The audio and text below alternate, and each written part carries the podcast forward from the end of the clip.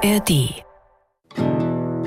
Schicksal. Der SR1-Podcast über das Leben. Heute. Ich erinnere mich auch, dass meine Mutter gesagt hat, wenn du spielen kannst, dann kannst du auch in der Bibel lesen. Sprich, jede Sekunde war dann doch irgendwo wieder auf Bibel und Vorbereiten und ähm, ja, Studieren ausgerichtet worden. Und ich durfte auch nicht mit anderen Kindern spielen, die nicht aus dieser Organisation kamen. Es gibt so eine Ecke in mir, die will in diesem Leben das alles bereinigt haben. Die will frei sein. Frei von diesem ganzen Scheiß. Und vielleicht auch zeigen, dass es möglich ist. Aber ich will es nicht einsehen, dass ich Opfer dieser, dieser Organisation bin. Schicksal. Der SR1-Podcast über das Leben. Mit Martin Liss. Ich konnte lange keine Freude empfinden, weil ich als Kind nicht darauf ausgerichtet worden bin, Freude an alltäglichen Sachen auch zu haben, wie einer Tasse Tee oder mich mit Menschen in einen Raum zu setzen und wir klönen und haben ein schönes Dinner, weil die Freude besteht eigentlich nur darin, auf das Paradies sich zu freuen, was irgendwo in der Zukunft liegt, vielleicht heute kommt, morgen, aber auch erst in drei Jahren, dann, wenn Gott das meint, er jetzt einrichten muss, oder von Haus zu Haus zu gehen oder an irgendwelchen Versammlungen teilnehmen vor 15 Jahren war ich mal in der Kirche gewesen mit meinem damaligen Freund. Da bin ich in Tränen zusammengebrochen, musste die Kirche verlassen und bin rausgerannt und habe Rotz und Wasser geheult, weil irgendwas in mir hochgekommen ist. Und seitdem habe ich es gemieden, zu einem Gottesdienst zu gehen. Also jetzt nicht nur anzugucken. Angucken mache ich total gern. Aber ein, eine Predigt mir anzuhören, muss ich jetzt auch nicht. Dina ist als Zeugin Jehovas aufgewachsen. Sie selbst sagt, sie wurde hineingeboren in dieses Leben. In dieser Folge unseres Podcasts erzählt sie mir, wie ein Fehltritt schließlich zum Austritt wurde und wie schwer es manchmal immer noch ist, sich von der Lehre der Zeugen Jehovas frei zu machen. Ihre Geschichte, wie auch alle anderen Folgen des Podcasts, findet ihr in der ARD Audiothek. Ja, also wenn man jemanden fragt, kennst du Zeugen Jehovas von außen, die gehen dann äh, mit ihrem mittlerweile Bollerwagen durch die Gegend und verbreiten ihre Zeitschriften. Früher sind sie von Haus zu Haus gegangen oder haben in der Straße gestanden. Das habe ich auch getan, sehr viel. Als Kind war mein, mein Tagesablauf oder mein Wochenablauf sehr danach ausgerichtet, äh, in der Bibel zu lesen, viel ähm, mich mit Gott zu beschäftigen, mich mit dieser Lehre zu beschäftigen, sie aufzusaugen, aufzunehmen wie äh, Wasser am Tag. Es gab dreimal in der Woche eine Zusammenkunft, wo man sich versammelt hat, wie so ein Kirchgang, kann man das verstehen.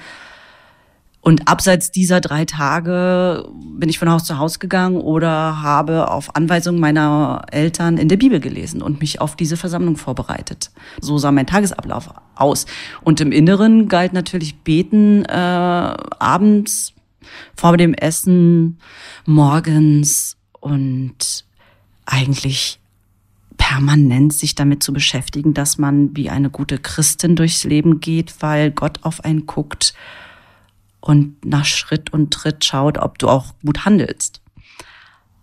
Weil alles, was als weltlich bezeichnet worden ist, böse, verteufelt, dich von deinem Glauben abbringen kann, dich äh, verunreinigen kann. Es gab diesen Satz, der oft gefallen ist, schlechte Gesellschaft verdirbt nützliche Gewohnheiten.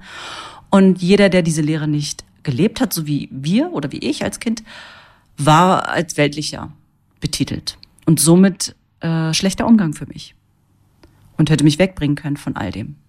Für mich war das normal, weil ich daraufhin ähm, gepolt worden bin, dass wir was Besonderes sind, wie so eine Elite, dass wir gerettet werden, die anderen nicht, weil die böse sind, die gehen in die Vernichtung. Ich habe mich so von den anderen ausgegrenzt, in der Schule auch das, was viele vielleicht auch kennen von Zeugen Jehovas Kindern, dass sie die Feiertage nicht feiern. Und in meinem Fall war das so, und das kenne ich auch von anderen AussteigerInnen, die sind dann, oder auch ich, vor die Klassentür gegangen und haben dann da gesessen, während die anderen vielleicht das Geburtstagskind gefeiert haben oder Advent gefeiert haben. Und ich habe mich dadurch von den anderen ausgegrenzt. Die hatten mich gar nicht ausgegrenzt. Aber sie haben mich dann irgendwann doch ausgegrenzt in dem Sinn, dass sie mich nicht zu ihren Geburtstagen eingeladen haben, weil sie das wussten, sie können das nicht machen, sie dürfen das nicht, weil ich habe jedes Mal gesagt, nee, ich kann nicht kommen, ich feiere keinen Geburtstag und wusste darauf zwar auch keine plausible Erklärung, außer ich bin Zeuge Jehovas. Äh, das sind heidnische Feste, das, das sind böse Feste und mehr auch nicht. Also ich konnte es überhaupt nicht gut erklären als Kind. Kannst du auch gar nicht. Das ist ja totaler Humbug, was den Menschen dort eingetrichtert wird und auch den Kindern anders sein als die anderen, besser, sich separieren, damit das Schlechte nicht auf einen abwerben kann. Das hat Dina als Kind gelernt. Sie wurde damit automatisch zur Außenseiterin. Die Verhaltensregeln, die sie beachten sollte, wurden oft von Bibelstellen abgeleitet. Beim Geburtstag wird dann oft, oft gern gesagt auch noch, dass es einen Geburtstag in der Bibel gibt, der erwähnt wird, wo aber jemand der Kopf abgeschlagen wird, Johannes der Täufer. Ähm, das ist so, was ich jetzt mich noch dran erinnere. Ähm, Weihnachten ist, dass Jesus da gar nicht geboren worden ist. Das ist äh, auch äh, total die Lüge. Das sind so für die die Erklärungen, womit sie die Anhänger auch catchen irgendwie. Was ich so in den letzten Jahren für mich mit meiner Recherchearbeit festgestellt habe, dass es in allen diesen Strukturen, destruktiven Gruppen, dass sie alle damit arbeiten, Menschen zu kontrollieren und sie für etwas Besonderes als Gruppe zu machen. Und da werden, denke ich, diese Humbug, diese äh, besserwisserischen Sachen erzählt, um Menschen abzugrenzen, um Menschen äh, für etwas Besseres äh, auszubilden, vielleicht auch zu, zu abzukapseln. Und damals haben sich die Zeugen vielleicht ja gedacht, oh, lasst uns diese Story irgendwie erzählen, weil äh, wir wissen es besser. Es geht ja immer darum, ich habe die Wahrheit, ich weiß es besser, wir wissen es besser. Als Kind habe ich das so beigebracht bekommen, dass alles auf Spenden basiert, was bestimmt auch ein großer Teil war. Heute sehe ich das so rückblickend, was ich total spannend finde, weil es verändert sich auch ständig bei den Zeugen Jehovas in ihrem System und ihre Regeln sind jetzt nicht mehr die, die es vor 20 Jahren waren ich bin von Haus zu Haus gegangen als Kind und habe noch die Zeitschriften und die Bücher verkauft. Wir haben sie für wenig Geld, damals in D-Mark war das noch, eingekauft in den Versammlungen, haben uns jetzt zehn Bücher mitgenommen und zehn Zeitschriften, die wir dann verkaufen sollten an der Tür und haben vielleicht zehn Bücher eingekauft, aber nicht diese zehn Bücher wieder verkauft. Das hieß, wir sind auf den restlichen Sitzen geblieben. Wir haben das eingekauft, haben somit die Organisation bezahlt und haben nebenbei noch gespendet. Und im Laufe der Jahre wurden dann die Spendengelder dafür genommen, um Königreichs Seele zu bauen, die sie mittlerweile wieder verkaufen. Also das ist so ein kleines System, was man wirklich erstmal durchschauen muss, wie sie auch zu Geld kommen. Also es basiert nicht alles auf Spenden. Das ist das, was ich festgestellt habe in den letzten Jahren. Bis Dina 19 ist, lebt sie mit ihrer Familie komplett in diesem System und für das System als vorbildliche Zeugin Jehovas, wie sie sagt. Aber dann verstößt sie schwerwiegend gegen die Regeln und das ändert alles. Ich habe mit 19 ähm, Sex vor der Ehe gehabt, was man nicht darf bei Zeugen Jehovas. Das war für mich damals der Fehltritt. Wenn man bei Zeugen Jehovas von Fehltritt redet, ist das meistens man hat jemanden geküsst, ist aber verheiratet, man hat Sex mit jemand, ist aber verheiratet, man hat mal geraucht äh, und will das nicht bereuen. So, so Humbug-Sachen würde ich heute sagen. Und damals habe ich mit einem anderen Zeugen Jehovas Sex gehabt und habe dann ein ganz schlechtes Gewissen gehabt, weil ich wusste, ich müsste es eigentlich melden. Oder, weil er war ja mit ähm, er hätte es melden müssen und hätte mich mitmelden müssen. Also es ist ein ganz verzwicktes System bei dem, weil wenn du was gesehen hast, was jemand getan hat, hast du zehn Tage Zeit, um das zu melden. Und das hätte ich tun müssen, habe es aber nicht getan und habe mich sehr zurückgezogen in mir, hatte ein schlechtes Gewissen, habe mich distanziert von der Gruppe. Das ist das perfide bei den Zeugen Jehovas, weil sie auf der einen Seite Hü und auf der anderen Seite Hot sagen. Und es gab unendlich viele Vorträge und Zeitschriften, Artikel, wo gesagt wird, ja, du kannst einfach gehen oder keiner grenzt dich aus, du wirst nicht an den Pranger gestellt. Und dann gibt's aber genauso viele Artikel, Vorträge oder Maßregelungen, wo gesagt wird, na ja, die durchsäuern die Masse, halte dich von diesen Menschen fern. Egal, ob das dein Bruder oder, also leiblich, deine Schwester, deine Mutter, dein Kind ist, weil sie könnten dein christliches Gedankengut verunreinigen. Dina kann es in dieser Situation gar nicht richtig machen. Ein unlösbarer Konflikt. Als Zeugin Jehovas fühlt sie sich schlecht, weil sie sich falsch verhalten hat. Sie müsste sich selbst anzeigen. Aber als Diener, als Mensch will sie sich der Bestrafung durch die Gruppe nicht aussetzen. Bestrafung, wenn du einen Fehltritt getan hast, in dem Sinne, dass es einen Ältestenrat gibt. Das nennt sich Rechtskomitee. Da sitzen dann zwei bis acht Älteste mit dieser Person, die einen Fehltritt getan hat, in einem Raum und durchleuchten deinen Fehltritt und du musst erzählen, was du getan hast in Einzelheiten und die richten dann über dich.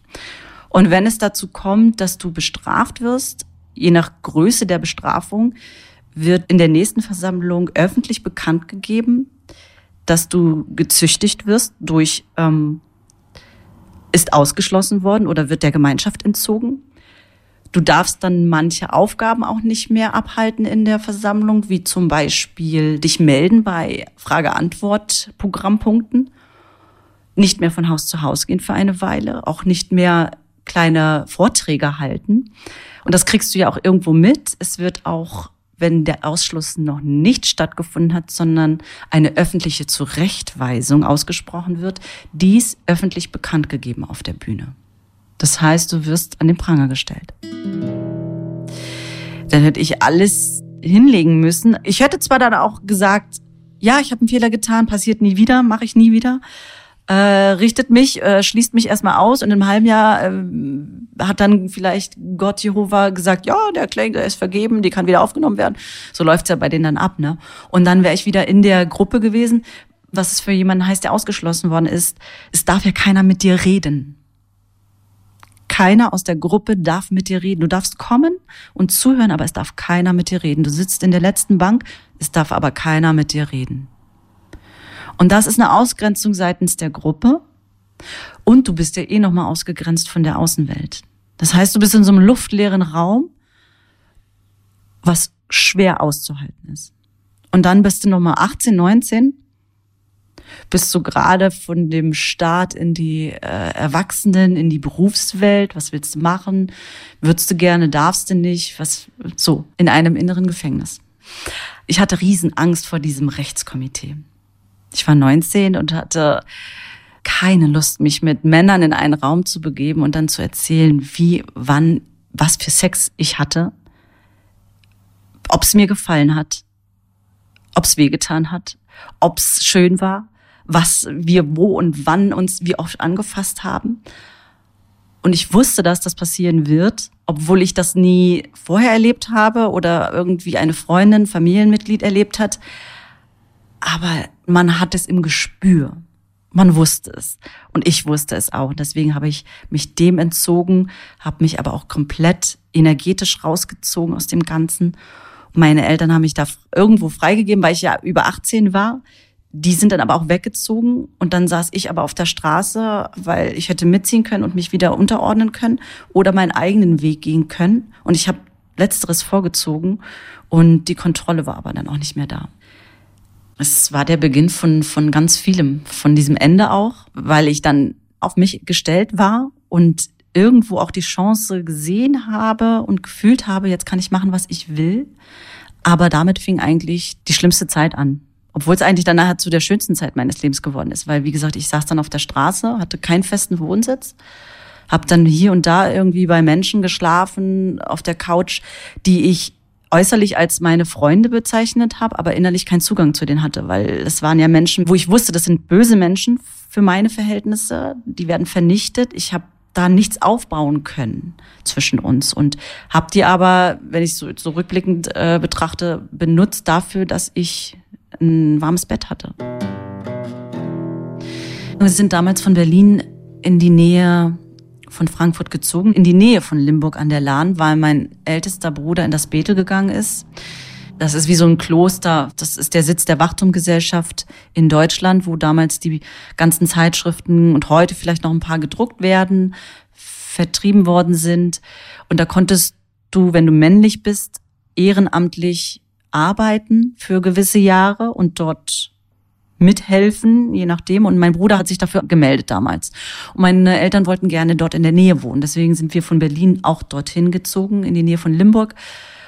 Und ich wollte in die Großstadt zurück und habe dann irgendwann begriffen, ich kann ja alleine nach Frankfurt wieder gehen, was ist am nächsten dran. Habe aber zu der Zeit noch einen kleinen Minijob gehabt in einem Kino dort in Limburg und habe da gekellnert und kannte da ein paar Kollegen und habe bei denen dann immer so irgendwie noch gepennt und bin dann auf Teufel komm raus in einer ganz weirden Situation, weil der Person, wo ich dann damals geschlafen habe, der hat mit Kokain gedealt und ich habe das nicht geschnallt. Ich durfte in seinem Schlafzimmer schlafen und er war abends immer so krass aggressiv mir gegenüber und hat mich wirklich fertig gemacht. Ich könnte froh sein, dass er mich nicht durchfickt nachts.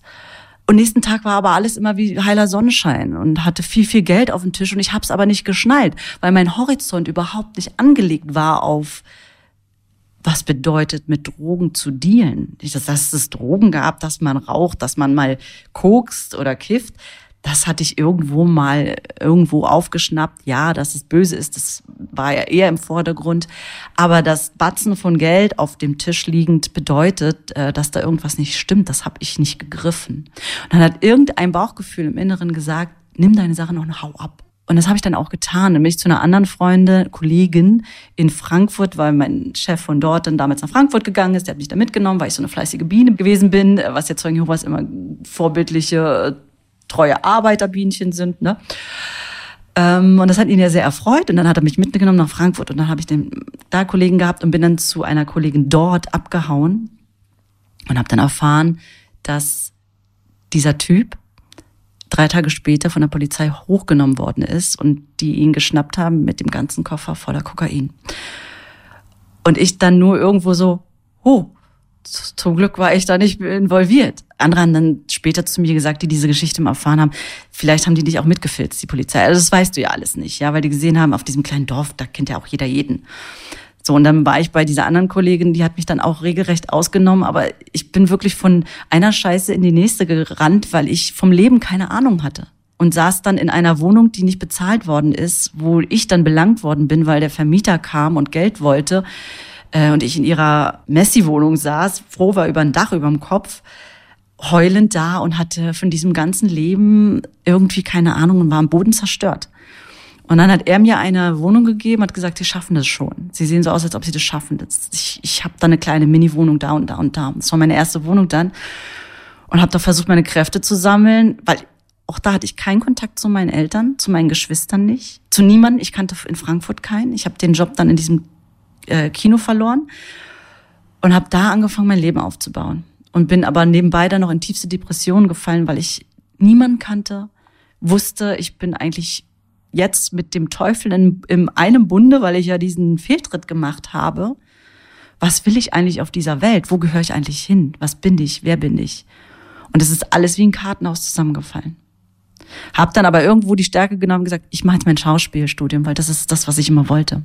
Einen Platz in einer neuen Welt mit fremden Regeln zu finden, das ist schwer. Dina hatte als Kind die Regeln der Zeugen Jehovas Welt gelernt. Was dort falsch war, ist jetzt normal. Werte, die ihr als Kind eingebrannt wurden, kann sie nicht einfach löschen und von vorne anfangen. Das macht es ihr auch im Schauspielstudium nicht leicht. Dass ich dieses Wertesystem an dem Punkt noch in mir trage, das ist mir erst mit dem Schauspiel klar geworden. Ich dachte immer, ich, ich habe da gar kein Problem mit Kollegen zu spielen, zu agieren.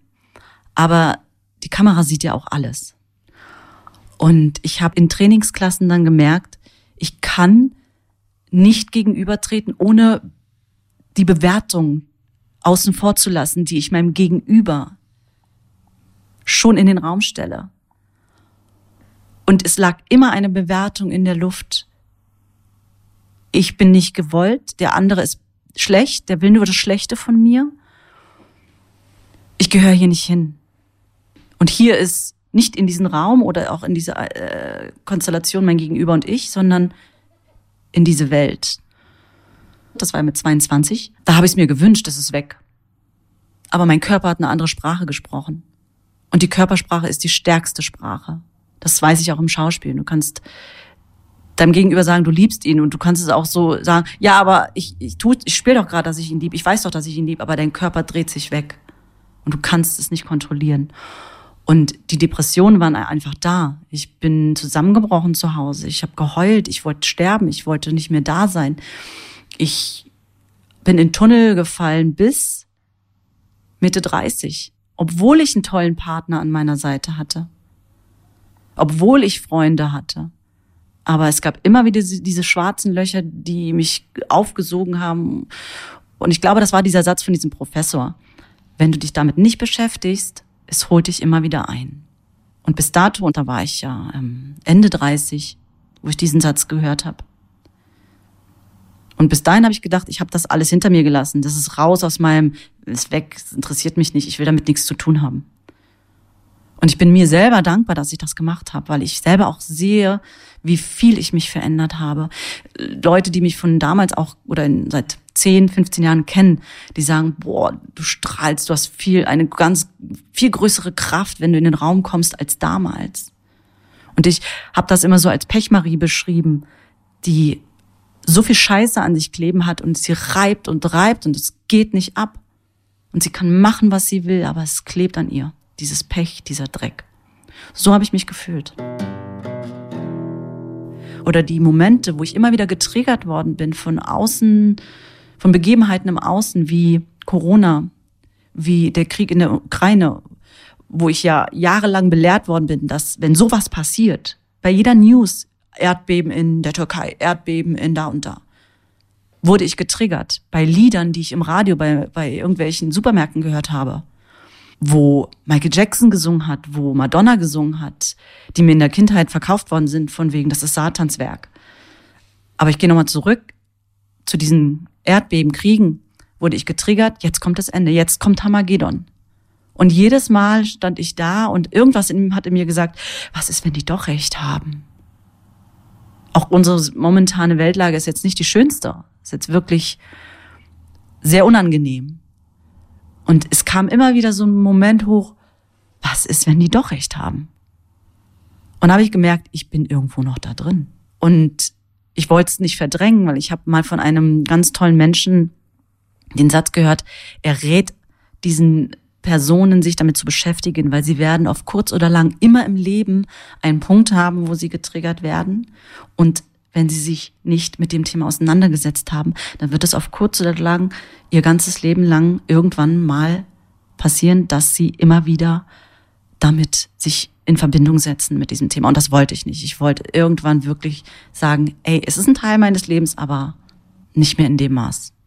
Und deswegen habe ich dann erst angefangen, das innerlich zu bereinigen, zu bearbeiten. Mit 19 Jahren beginnt Dina sich von den Zeugen Jehovas zu distanzieren. Mit 26 tritt sie schließlich aus. Doch der Prozess der Verarbeitung, der dauert bis heute an. Dina nutzt dabei viele Möglichkeiten. Spielen, tanzen, recherchieren, schreiben.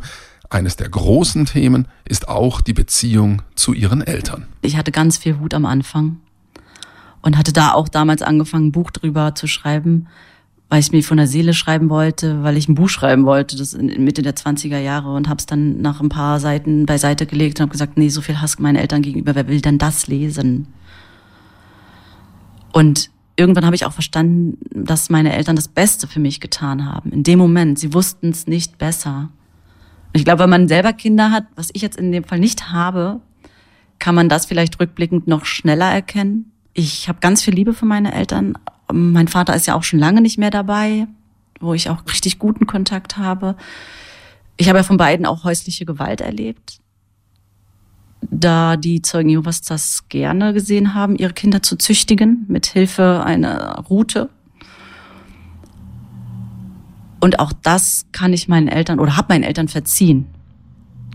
Und auch wenn meine Mutter noch sehr extrem dabei ist und wenig Kontakt da ist, kann ich für sie eigentlich nichts anderes als Liebe empfinden. Weil sie in dem Moment ihr Bestes gegeben hat. Und die Schuld ist nicht bei meinen Eltern, die Schuld ist bei der Indoktrination, bei der Lehre. Weil wenn es eine gute Lehre oder eine gute Gruppe gewesen wäre, hätten sie die Hand gehoben und gesagt, nein, hier wird kein Kind geschlagen. Nein, ihr seid überfordert. Betet nicht mehr, sondern nehmt euch mal einen geilen Urlaub, fahrt mal weg, entspannt mal, scheißt auf diese Versammlung, macht mal was zusammen und seid glücklich und geht mal auf einen Rummel oder so.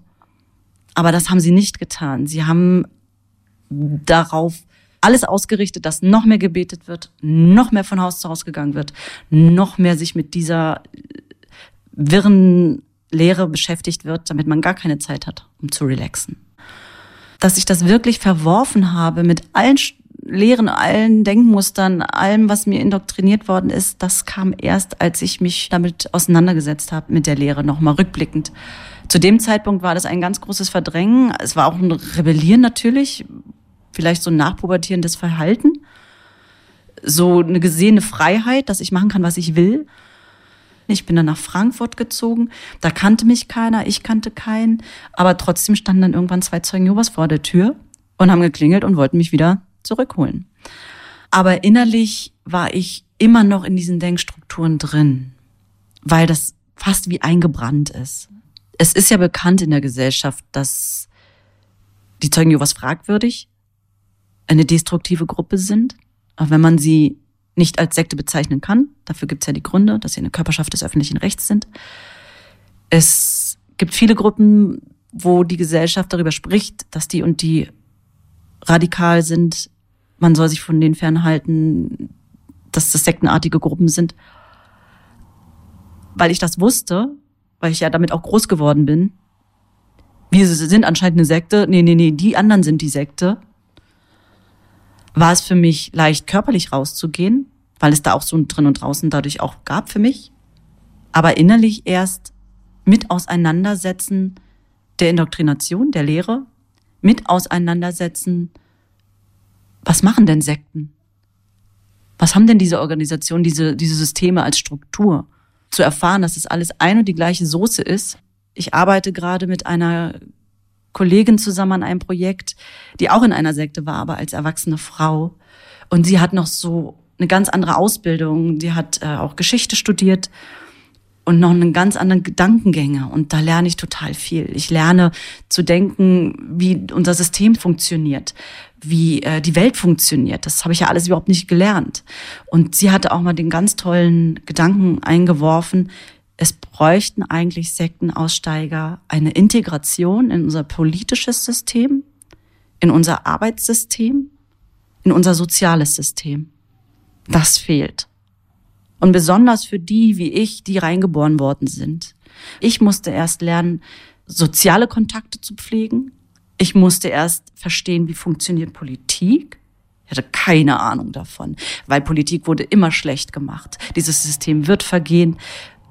Gott hat das nicht so gewollt. Gebt dem, was sie brauchen. Wahlen, daran beteiligt ihr euch nicht, weil es das beste System ist ein theokratisches System und kein demokratisches System. So Sachen, ja. Dina hat eine Regel der Zeugen Jehovas missachtet. Sie hat sich dafür nicht gerechtfertigt, nicht entschuldigt und nicht maßregeln lassen. Damit hat sie sich eine Tür geöffnet und ist ihren eigenen Weg gegangen.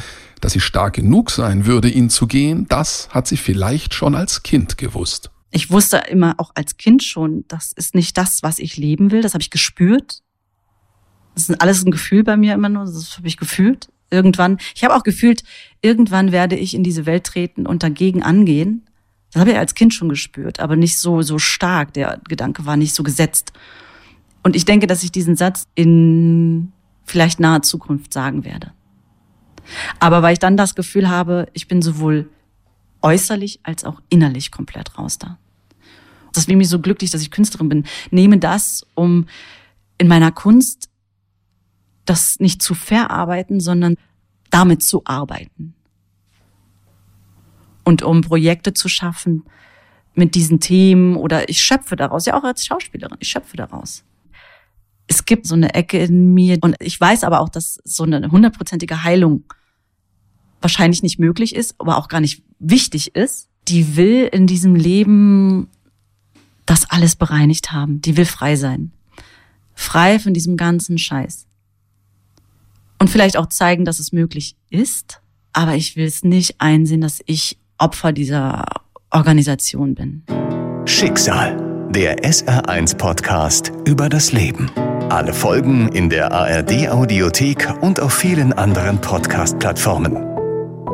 Eine Produktion des Saarländischen Rundfunks. Kind oder kein Kind? Das ist hier die Frage. Ich bin Verena, 39, Journalistin und ich will kein Kind. Hm, eigentlich. Oder mache ich doch einen riesigen Fehler, wenn ich kein Kind bekomme? Darüber habe ich mit Müttern, Kinderlosen und zig Expertinnen gesprochen. Alle Erkenntnisse und meine persönliche Entscheidung gibt es im Podcast Kein Kinderwunsch. Jetzt anhören der ARD Audiothek und überall, wo es Podcasts gibt.